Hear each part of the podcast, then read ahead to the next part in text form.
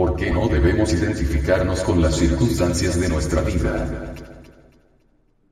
Qué bueno sería que uno tomara como lema en la vida no identificarnos jamás con las circunstancias, con los eventos, con los acontecimientos, porque todas esas escenas de la vida van pasando. Tanto que uno se preocupa porque tiene un problemazo, por ejemplo, y que no hay cómo resolverlo, pero después, ya pasa y viene otra escena completamente diferente, entonces, ¿para qué nos preocupábamos, si tenía que pasar, ¿Con qué objeto nos preocupamos? Cuando uno se identifica con los distintos eventos de la vida cometemos muchos errores. Si uno se identifica con una copa de licor que le está ofreciendo un grupo de amigos embriagados, pues resultamos borrachos. Si uno se identifica con una persona del sexo opuesto en un momento dado, resultamos adulterando y fornicando. Si uno se identifica con un insultador que lo está hiriendo a uno con sus palabras, resultamos también insultando. A usted, amable lector, A, le parece cuerdo que uno, que aparentemente es gente seria, resultemos también insultando. ¿Usted cree que eso estaría bien? Si uno se identifica con una escena, digamos, de sentimentalismo llorón, donde todos están llorando amargamente, pues uno resulta también con sus buenas lagrimitas, ¿usted cree que eso está correcto, que otros nos pongan a llorar así porque les dio la gana? Si es que uno quiere autodescubrirse de verdad, es indispensable no identificarnos, porque si uno se identifica completamente con una escena, quiere decir que se ha olvidado de sí mismo, se ha olvidado del trabajo que está haciendo. Entonces está perdiendo el tiempo tontamente, se ha olvidado de su propio ser interior profundo. Por eso uno se identifica con las circunstancias. Normalmente andamos dormidos psicológicamente, porque siempre estamos identificados con las circunstancias que nos rodean.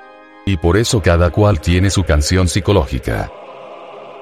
De pronto se encuentra uno con alguien que le dice, yo tuve en la vida que hacer esto o aquello, que me robaron, que tuve dinero, que me estafaron, que me defraudaron, que fulano de tal es un malvado, total. Su canción psicológica.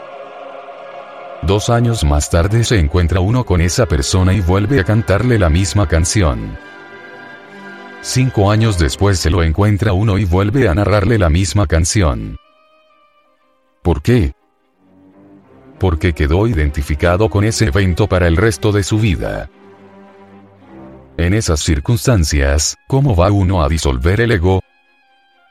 ¿De qué manera? Si lo que se está haciendo es fortificarlo. Al mortificarnos con cualquier evento de la vida lo que hacemos es fortificar los yoes. Si uno se identifica con una trifulca resulta también dando puñetazos. Observe usted lo que es la identificación. De pronto alguien está viendo una película donde los actores están llorando, ese lloro es fingido, pero aquel que está contemplando la película resulta llorando también con una angustia espantosa, Vea usted lo que es la identificación. ¿Qué ha hecho ese pobre alguien que se ha identificado con la película? Ha creado un nuevo yo dentro de sí mismo, y ese nuevo yo le roba parte de su conciencia. De manera que ahora ese alguien, si estaba dormido, ahora sigue más dormido. ¿Por qué? Por la identificación, eso es obvio. Uno no debe identificarse con nada de lo que vea en la vida, porque todo pasa. Debemos aprovechar todas las circunstancias para estudiarnos, para observarnos a sí mismo. En vez de estar identificado con una circunstancia desagradable, debemos estudiarnos a sí mismo. Tengo ira. Tengo celos. Tengo odios. Tengo ganas de vengarme. ¿Qué estoy sintiendo en estos momentos ante esto que me está sucediendo? etcétera, etcétera, así es como se aprovechan las circunstancias, sabiendo uno no identificarse, sabiendo uno sacar partido de todo para el autodescubrimiento, en vez de formarnos problemas con los eventos,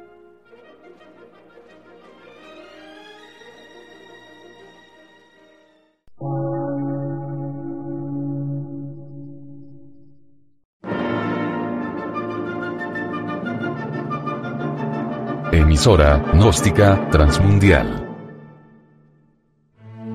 Por una nueva civilización y una nueva cultura, sobre la faz de la Tierra.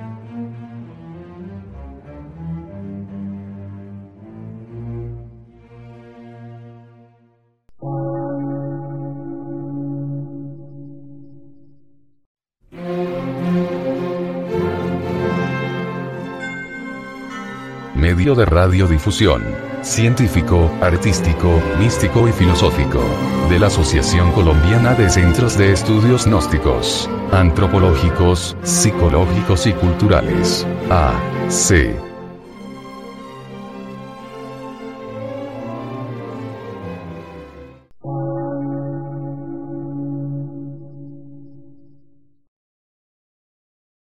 Lectura en movimiento.